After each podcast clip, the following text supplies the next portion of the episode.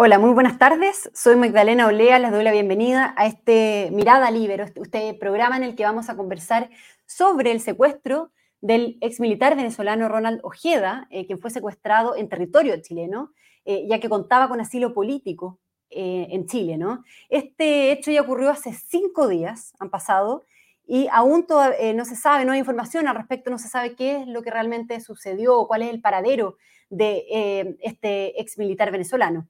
Por lo mismo, también autoridades, eh, eh, personas, digamos, de la oposición le están exigiendo a las autoridades que aclaren eh, qué, es lo que, es lo que ha sucedido y, están cuestionando, digamos, al Ejecutivo por la poca información respecto a este caso, especialmente porque una de las tesis que se maneja acá es que habría intervención del régimen de Nicolás Maduro. Para abordar este tema estamos conectados con Roberto Ampuero, escritor, ex canciller, ex embajador en España y, en, México también, y ex ministro de Relaciones Exteriores y Cultura. Muy bienvenido, Roberto Ampuero. ¿Cómo está? Muchas gracias. Muy bien, muy bien. Gracias, Magdalena. Bueno, comenzar por, por este caso en sí, digamos, ¿cómo, cómo lo ve eh, este secuestro del ex militar venezolano? ¿Qué es lo que maneja, qué es lo que sabe al respecto y qué tan grave es la situación?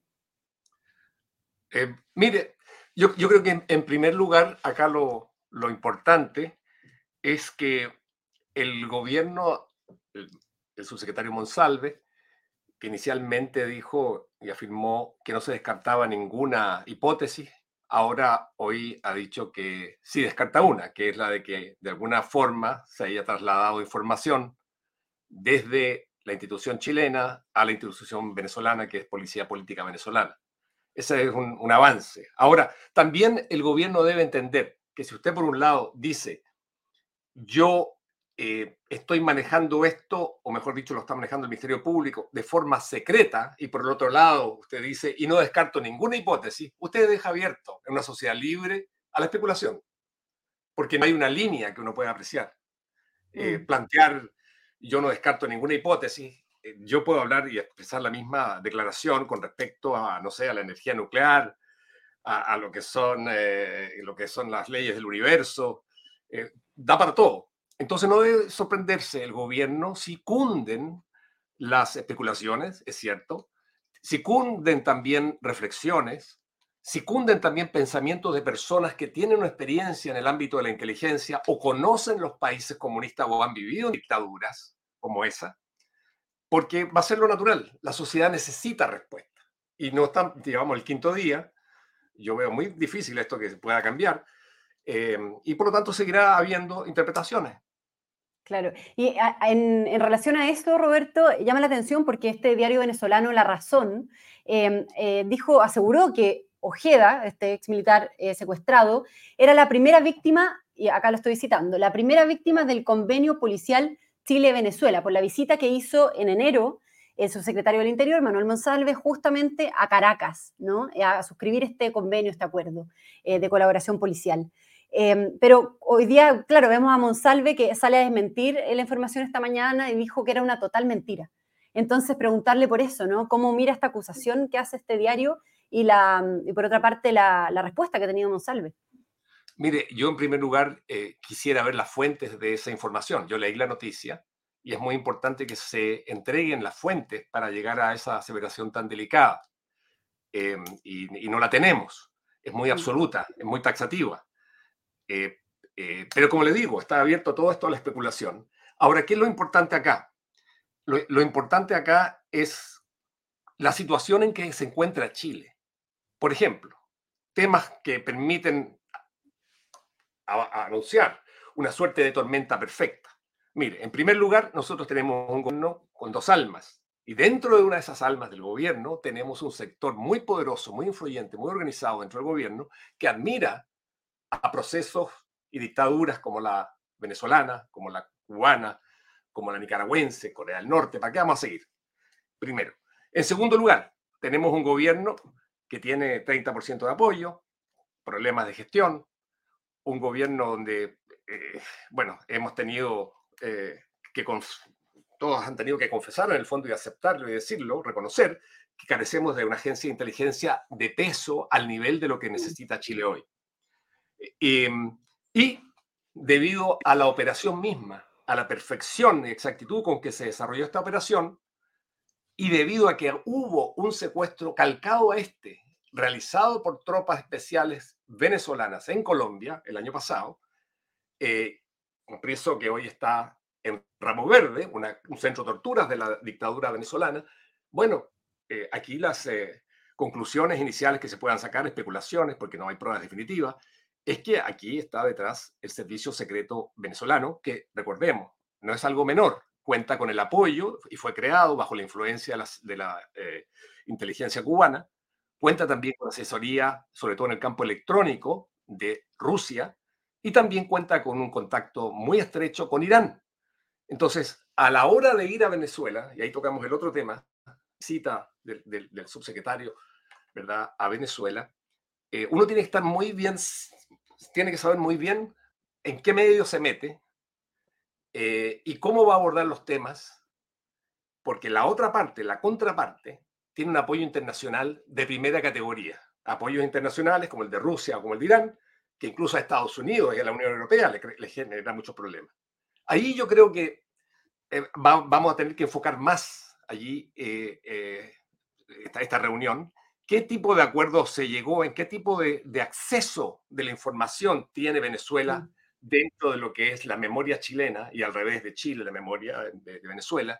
Y sin descartar nunca que las dictaduras son dictaduras y saben más por, por, por vieja en este caso que por dictadura y saben perfectamente que hay, información que se comparte y otra no. A mí me sorprendió mucho mm. la alegría del ministro, del subsecretario Monsalve al decir que hemos acordado compartir información. Disculpe, alguien que cree que una dictadura como la venezolana comparte información de inteligencia policial con un gobierno como el de Chile, que obviamente no es de su, de su eh, agrado, eh, si uno piensa que comparte de verdad la información, es que tiene una película poco clara con respecto a lo que significan las policías internacionales. No todas las policías del mundo son iguales. Hay policías como la chilena, como la PBI, carabineros, que son parte de un Estado de Derecho y que tienen controles.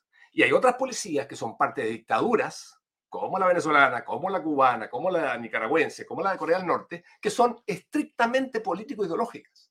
Entonces, esta separación de que este es un trabajo técnico, policial solamente, a mí eso me preocupa demasiado viniendo del gobierno de Chile y me parece que es muy ingenuo. Y en ese sentido, Roberto, este convenio que se hace entre Chile y Venezuela, eh, que se suscribió en enero y que usted menciona, digamos, puede haber abierto las puertas de alguna manera a, eh, Caracas, digamos, para, el rapto de este ex militar? No, mire, yo, yo pienso que es muy peligroso y como ex autoridad de Chile eh, entrar en ese tipo de especulación.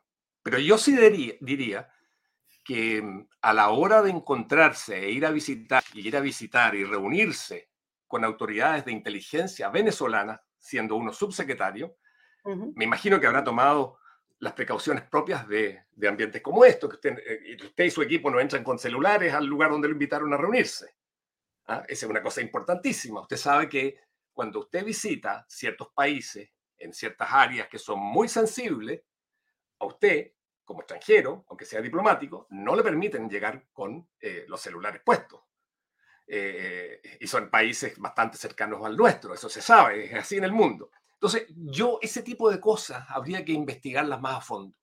Mm, creo que eso sería importante, pero siempre quiero dejar en claro, yo no creo que aquí haya habido el interés por entregar, suministrar información, pero no descarto, eso sí, que pueda haber debido a las dos almas que existen en este gobierno, donde una, insisto, admira a Venezuela, admira a Maduro, a los Castro y a Ortega, no puedo descartar que en algún momento, por simpatías políticas, digamos que son propias dentro de una democracia eh, como la que tenemos nosotros, piensan que deben solidarizarse con aquel gobierno al que admiran. Entonces, ese es un tema, creo yo, que sobre el que hay que poner la lupa, hay que investigarlo bien, y es bueno que la autoridad hable, exprese lo que, lo que ha hecho, cuáles han sido los procedimientos. Pero la respuesta es que es una operación de tipo más bien secreta. ¿Y, hay cierta ingenuidad en ese sentido del gobierno, por parte del gobierno en esto? Eh, en el fondo de ir a, Venezuela a suscribir este convenio? Es que depende de las, precauciones que se hayan tomado al ir allá, como figura en este caso como subsecretario. Eso tiene que estar en un protocolo, tiene que estar establecido. Me, imagino que debe ser muy fácil averiguarlo. ¿Quiénes entraron? ¿Quiénes participaron? ¿En qué lugar se reunieron? Eh, ¿Qué hicieron con los celulares? Yo, eso es clave. ¿Qué hicieron con los celulares? ¿Entraron sin celulares y se lo entregaron a alguien de confianza de la delegación chilena? ¿O fueron sin celular a la reunión? ¿Entraron con ellos a la reunión?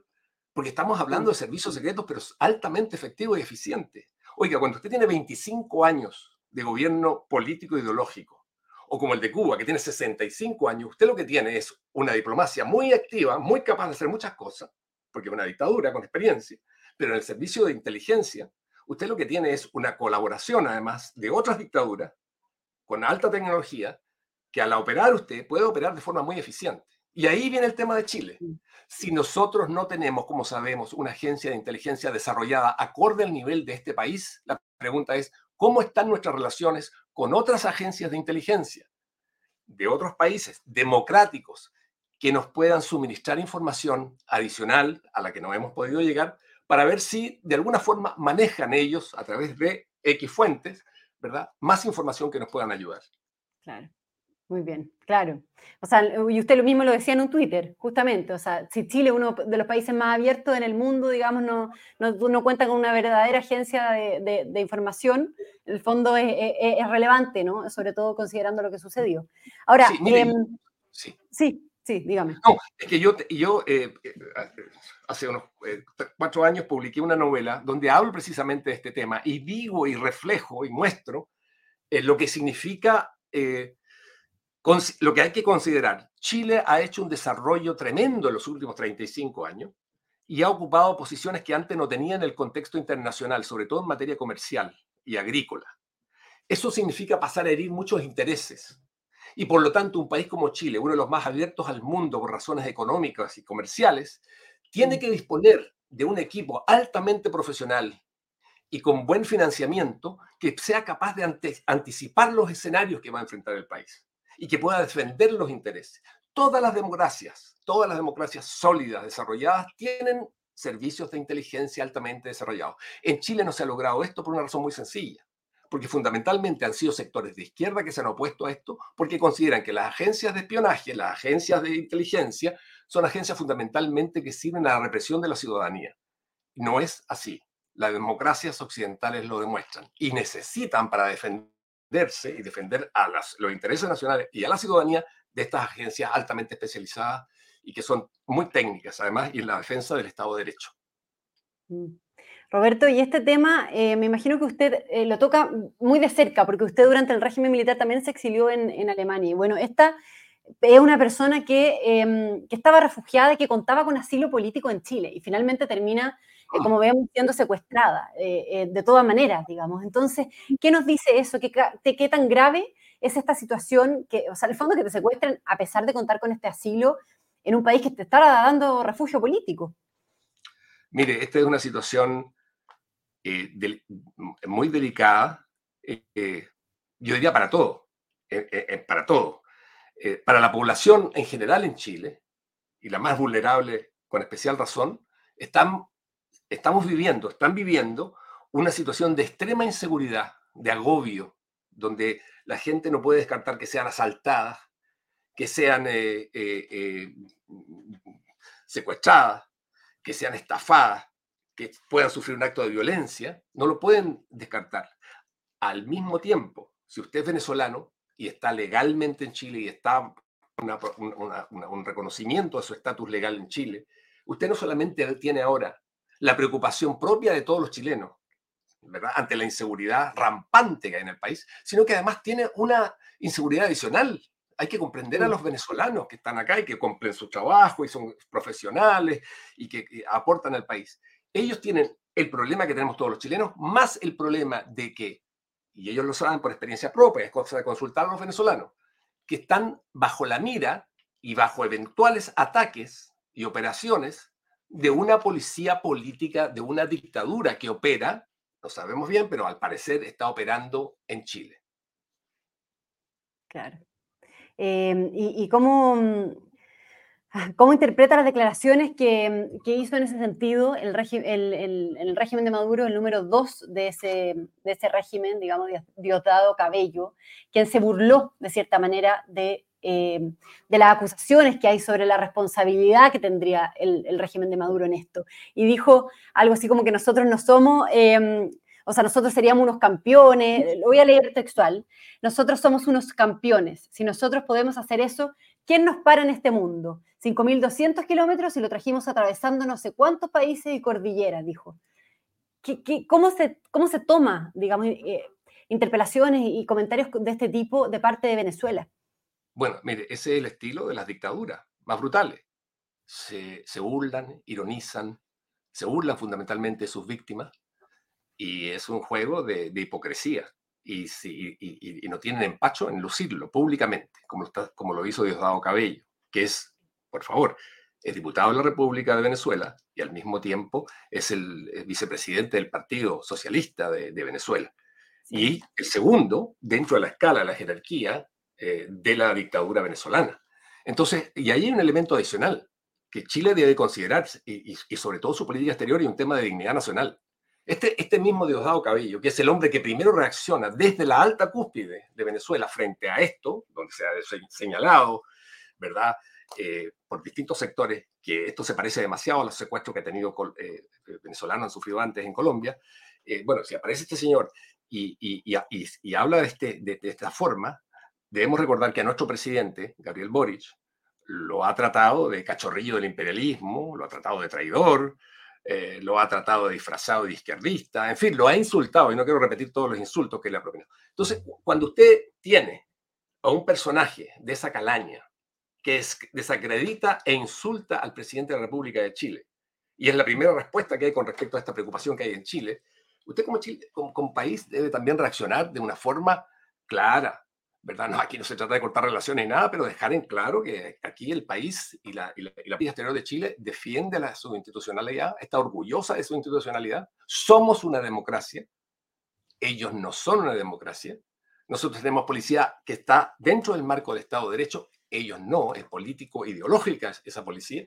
Y entonces hay que dejar las cosas en claro. No se pueden dejar pasar las cosas, y eso es una lo peor que hay. Cuando usted piensa que callándose apacigua al adversario, se equivoca y en este caso... ¿Qué debería hacer el, gobierno en esto entonces? ¿Cuál debía ser la respuesta? Mire, es, que eh, aquí hay un tema central que lo, lo, lo mencioné al comienzo. En este gobierno hay dos almas.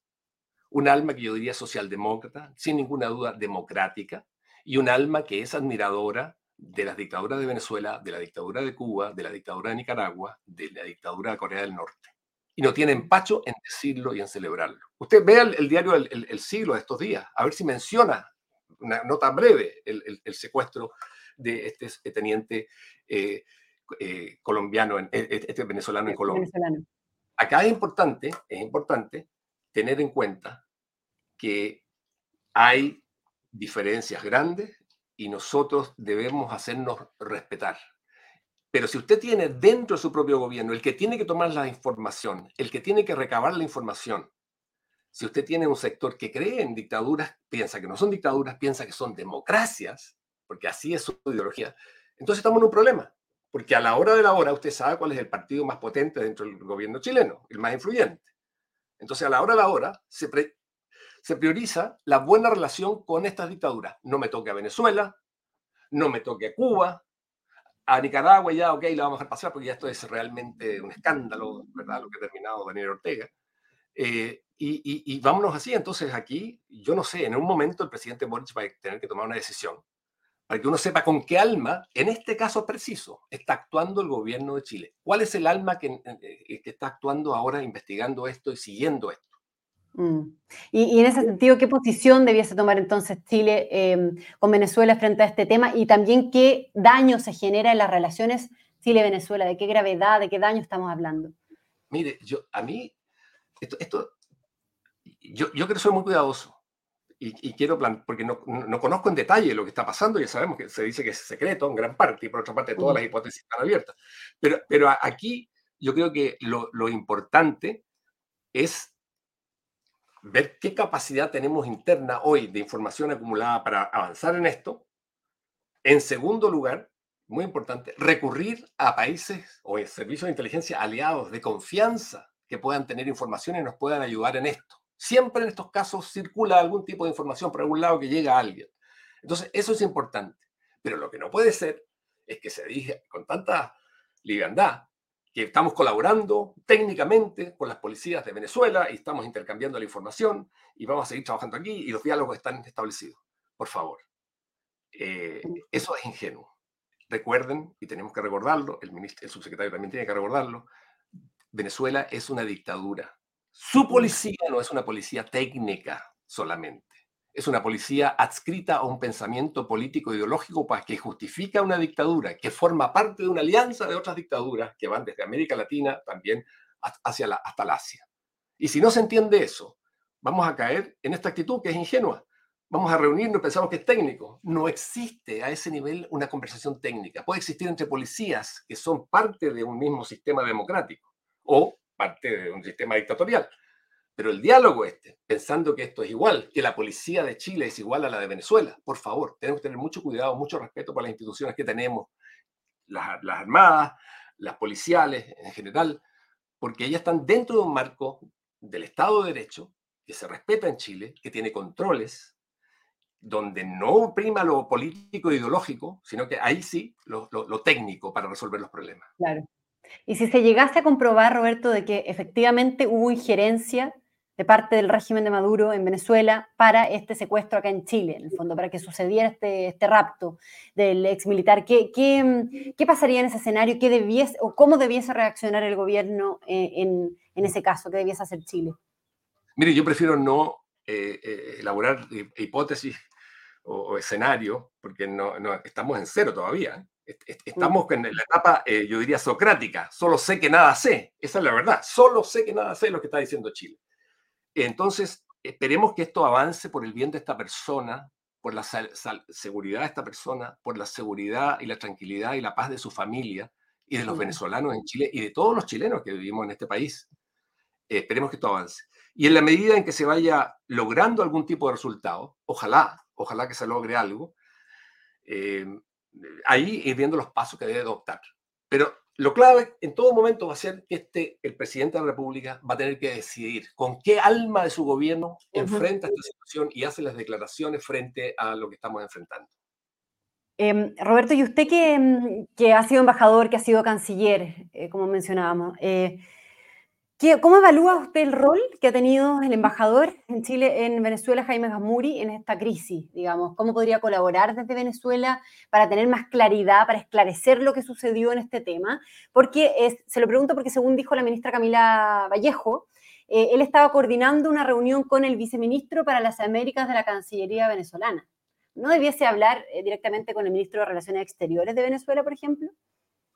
No, mire, esas son, no necesariamente, ¿eh? no necesariamente. Yo, yo eh, Jaime Gasmuri es, es, un político de experiencia, y no me cabe duda que sabe cómo manejarse en esta situación. Me imagino que tiene las instrucciones del, del ministro de Relaciones Exteriores y de, del presidente, cómo enfrentar esto. Pero yo, por favor, yo, yo, yo conocí dictaduras de este tipo, de esta calaña, yo, yo las conocí perfectamente. Entonces, eh, creer en ellas, creer en que ellas comparten información en estadística general, en, en, en, en, lo que es eh, la, la, la, los datos sociales del país, lo que son los datos de salud, es ser muy ingenuo. Sí, sí, este es el tema. Entonces usted tiene que ir con mucho cuidado, no romper el diálogo, mantenerlo, ¿verdad? Uh -huh. Pero eh, vamos, eh, hay, hay, que tener siempre presente que se trata de una dictadura. Claro. Y yo y quiero recordarle último... que nosotros, durante, cuando eh, fui ministro de Relaciones Exteriores, nosotros eh, eh, realizamos varios vuelos, varios vuelos eh, libertad hacia Venezuela, y llevando eh, venezolanos de vuelta, trayendo chilenos de vuelta a territorio chileno, en fin, y, y, lo negociamos eso a nivel estrictamente técnico aeroportuario, por decirlo así, con las autoridades, y a bajo nivel, con las autoridades de la aeronáutica venezolana.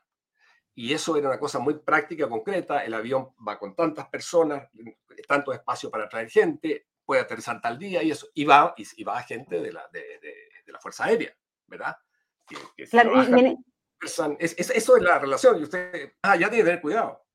Y, en eso, Roberto, ¿qué, le parece las críticas de, parte de la izquierda, digamos, de, que acusan al, gobierno del expresidente Piñera, el que fue usted parte, por abrir la frontera para los venezolanos? ¿no? Una crítica que ha aparecido en distintos momentos que es recurrente, pero que ahora con este caso vuelve a, reflotar de alguna manera, vuelve a surgir esto. ¿no? ¿Cómo, cómo ve eh, esa crítica?